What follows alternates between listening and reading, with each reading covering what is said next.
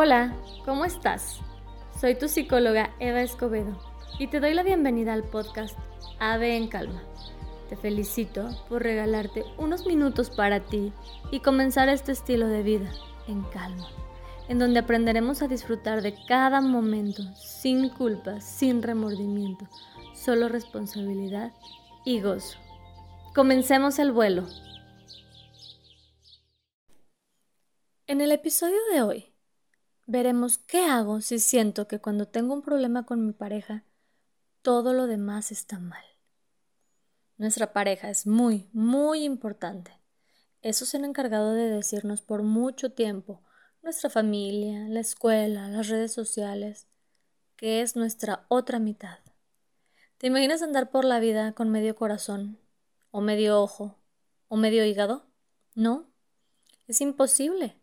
Así de imposible es pensar que si algo anda mal con tu pareja, tú no seas lo suficientemente completo para saber que tienes muchas áreas de tu vida por disfrutar. Si me enojo con mi esposo o con mi pareja, no tengo cabeza para cuidar a mis hijos, o para hacer ejercicio, o para ver a mis amigas, menos para trabajar. Solo estoy pensando en el momento en el que llegue para abrazarlo como en novela y decirle que todo está bien, que él me abrace y me diga todo va a estar bien, discúlpame mi amor. No, no, no y no. No es así. Tu marido, tu esposa o tu pareja llegará cansado de su día, porque él o ella sí disfrutó su día, porque tú no eres su todo, y está bien, es correcto y es válido. Cada quien somos responsables de nuestra propia felicidad. El papel de la víctima da muchísimos beneficios, ¿sí? Aunque no me lo creas. Mucha gente te puede decir, no seas víctima. O, o, tú misma te puedes decir, yo no soy víctima. Pero yo te pregunto, ¿cuál ha sido tu beneficio? Sufrir contando tu historia y que te digan todos, ay, pobrecita.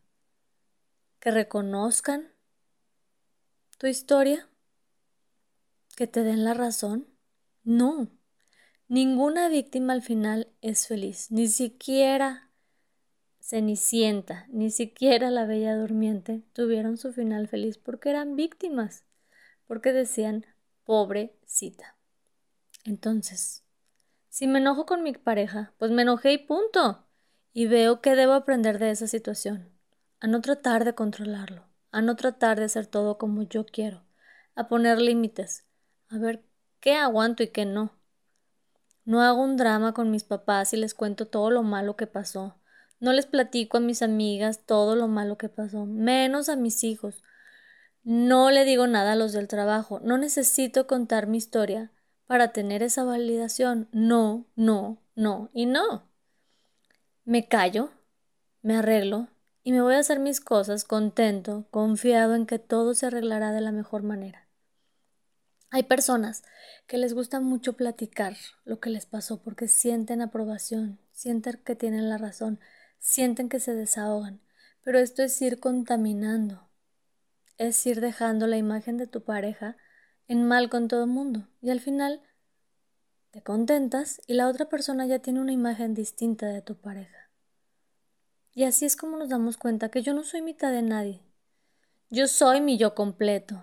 Y entonces me valoro, me veo, me reconozco y acepto y honro todo lo que hay en mí. Todos buscamos aprobación, cariño, aceptación. No lo busques en tu pareja, no lo hagas responsable de tu felicidad, dátelo tú mismo. Hasta que nos volvamos a encontrar. Respira en presente.